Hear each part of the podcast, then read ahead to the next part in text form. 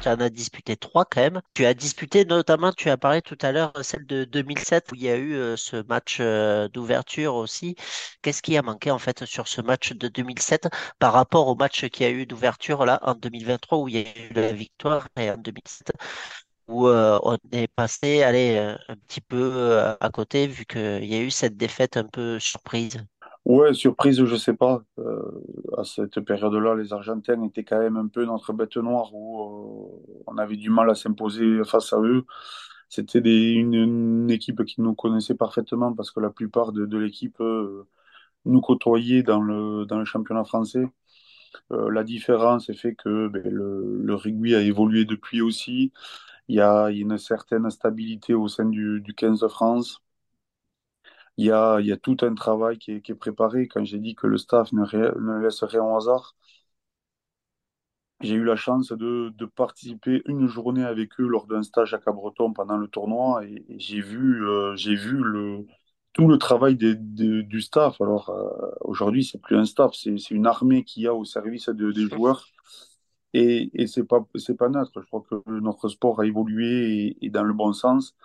Et, c'est tant mieux pour l'équipe de France parce que quand on voit aujourd'hui l'engouement qu'il y a euh, autour de cette équipe, la ferveur qu'il y a, et en plus cette victoire sur le premier match d'ouverture, ça présage de, une compétition fabuleuse et j'espère euh, qu'ils remporteront ce premier titre qui manque tant à notre sport. Comme le disait Loïc, trois Coupes du Monde que vous avez euh, disputées, 2003, 2007, 2011. Euh, laquelle vous a marqué le plus? Elles sont, elles sont les trois importantes. En fait, quand, tant qu'on joue, on ne se rend pas compte de, de la, de la chance qu'on a de, de vivre ces moments-là. En fait, c'est quand, quand on arrête. Quand, vendredi, j'étais au stade, quand depuis que je m'arrête, je me suis arrêté, j'ai participé à des déplacements pour le tournoi à destination. On m'avait dit toujours que c'était, euh, fantastique, mais quand on joue, on est focalisé, on voit pas tout ce qui se passe autour. Je répète, euh, quand on voit l'engouement qu'il y a, je suis parti de, Biarritz euh, en avion, j'ai vu le, monde qui s'est déplacé pour ce match, les, abords du stade, de la ville, de voilà, tout le monde, tout le monde attend ça. Alors euh, oui, les trois Coupes du Monde, c'est fabuleux. Quand on fait une carrière, on peut avoir une fabuleuse carrière et ne, pas en faire. Voilà, ce que je peux leur, leur dire, c'est qu'ils profitent totalement de, de ce moment parce que c'est, ça restera gravé dans leur, dans leur carrière euh, et, et qui plus en France. Et, et si tout sourit comme, on- comme on l'espère tous, eh bien, ça sera encore plus beau. C'est pas une question, c'est plus une anecdote que je vais avoir dessus. Parce que j'ai vu ça ce week-end, que tu as rencontré des, connaissances que je connais, c'est, l'armée euh, napoléonienne. Ils, ils t'envoient le bonjour ce week-end parce que tu, les as vus. euh, j'ai, vu la vidéo parce que bon, je, les connais un petit peu et ils étaient très contents de t'avoir euh, en tant que, président, quoi, on va dire, ou en tant que monsieur Napoléon, quoi. L'histoire est sympa. C'est Benoît, Benoît qui a un restaurant, le, Petit Pan et le Grand Pan à Paris que je connais. Et voilà, un jour, il m'appelle, il me dit, écoute, euh, j'ai des potes qui viennent faire un truc euh, le midi, est-ce que tu pourrais pas venir leur remettre le maillot? J'étais sur Paris, j'ai dit, bon, allez, ça sera l'occasion. Et je suis arrivé, j'ai vu une groupe là, habillé en Napoléon, un truc. Mais qu'est-ce que c'est cette blague? Et en fait, tout un cérémonial.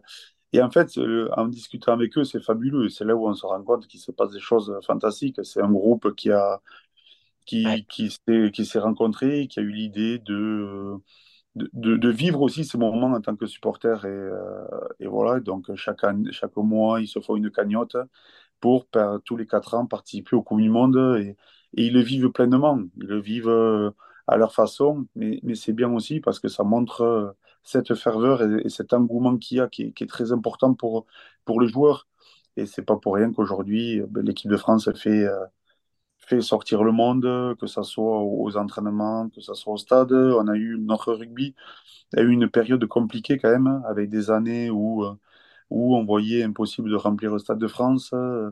Euh, c'était pas une vitrine. Aujourd'hui, chaque jeune joueur dans les écoles de rugby s'identifie à des Dupont, à des Ntamak, à des Aldrit, à. Et, c'est ce qu'il a besoin dans, dans notre sport, c'est avoir des, des têtes d'affiche pour, pour en faire la promotion. Et aujourd'hui, l'équipe de France en est vraiment la vitrine. Pour revenir sur vos souvenirs de, Coupe du Monde euh, Damien Traille, est-ce qu'il y a une anecdote que vous pouvez nous raconter qui vous a marqué? Euh, on, avait Yann Delegue la semaine dernière dans le, premier podcast avant France-Nouvelle-Zélande et nous parlait de, sa Coupe du Monde en 95, de tout ce, qui se passait par rapport à, à l'apartheid, à tout ce qui se passait en Afrique du Sud. Ça l'a beaucoup marqué, plus même que le, rugby en général. Est-ce que vous, vous avez une anecdote à nous raconter d'une de, vos trois Coupes du Monde? Une anecdote, c'est peut-être... Euh, un des moments qui restera fort hein, dans, ma carrière, c'est ce quart de finale qu'on joue à Cardiff euh, face au bloc, où ben, on savait très bien que après cette défaite à match ouverture face aux Argentins, on allait croiser les blocs. Euh, on s'est dit de toute façon que si on voulait euh, être, avoir l'objectif d'être champion du monde, au bout d'un moment, il fallait les affronter les, et les gagner. Et durant la semaine, on a dit ben, qu'est-ce qu'on fait? Et, et cette image qui, qui, qui tourne, où on se retrouve à un mètre lors du haka avec euh, nous en ayant décidé de, de, dessiner le, drapeau de la France à bleu, blanc, rouge, et les défier, leur montrer que ben voilà, ben, nous on n'est pas favoris, mais on va leur montrer que on a beaucoup de respect pour, euh, pour leur tradition, pour le haka, mais nous aussi on a envie de ne pas subir ce moment et d'imposer. Et ça, c'est une, image forte qui reste. Ça, c'est décidé ce, drapeau bleu, blanc, rouge avec euh, les t-shirts. Est-ce que c'est quelqu'un en particulier qui a quitté là ou c'est venu euh, de, de, plusieurs personnes? Parce que vous aviez prévu en fait de faire quelque chose à la base, mais euh, est-ce qu'il y avait eu d'autres idées? Alors, euh, oui, on en avait parlé, euh, je sais pas, la, semaine avant ou quelque chose comme ça, d'avoir de, sortir des, idées d'un peu, bon, dans la limite du, du raisonnable, hein, bien entendu. Mais euh, bon, je ne sais pas qui avait eu cette idée. il s'avère qu'elle est magnifique. La seule chose, c'est que le, le lundi, la Fédé avait reçu une amende parce qu'on avait dépassé la ligne il ne fallait pas franchir pour. Euh, voilà. Mais bon, je pense que le trésorier, à ce moment-là, il se fichait de, cette amende par rapport à, la victoire qu'il y avait eu. En, plus, vous avez, entre guillemets, réédité ça lors de la finale en 2011, en, en formant un V, là, cette fois-ci. Euh, c'est euh, mhm. des petites choses quand même historiques qu'on retient beaucoup de la part des supporters français, quelque chose d'historique au sein de l'histoire du 15 de France. Ouais, j'aurais aimé qu'il se termine par une victoire comme, euh, comme en 2007. Mais bon, euh, oui, c'est sûr que. Après, attention, quand on se lance à faire ce genre de choses, il faut pas se rater après. Parce que ça, on peut passer pour, euh, pour des rigolos. Mais, mais voilà, ça montrait aussi un peu notre force et notre, notre implication dans, dans ce match. Euh, lever de la victoire, c'est pareil, ça a été de réfléchir un peu dans la semaine. Voilà, sur une compétition qui avait été aussi compliquée, euh, on en avait pris 50 quand même en match de poule face au, à ces mêmes Blacks. Et on joue en finale, on décide de faire un V. Donc, euh, si derrière t'en prends autant, ça fait, ça fait moins, euh, ça fait moins parler. Mais évidemment, aujourd'hui, à chaque fois que j'ai entendu parler la, semaine dernière, que va faire l'équipe de France face, face au Haka Je pense que c'est pas, il faut pas non plus à chaque fois qu'il y a un Haka faire quelque chose il faut que ça soit, voilà, peut-être que s'ils ont l'opportunité de se retrouver, euh, je sais pas s'ils sont, s'ils peuvent se recroiser sur cette Coupe du Monde, peut-être qu'il y aura quelque chose.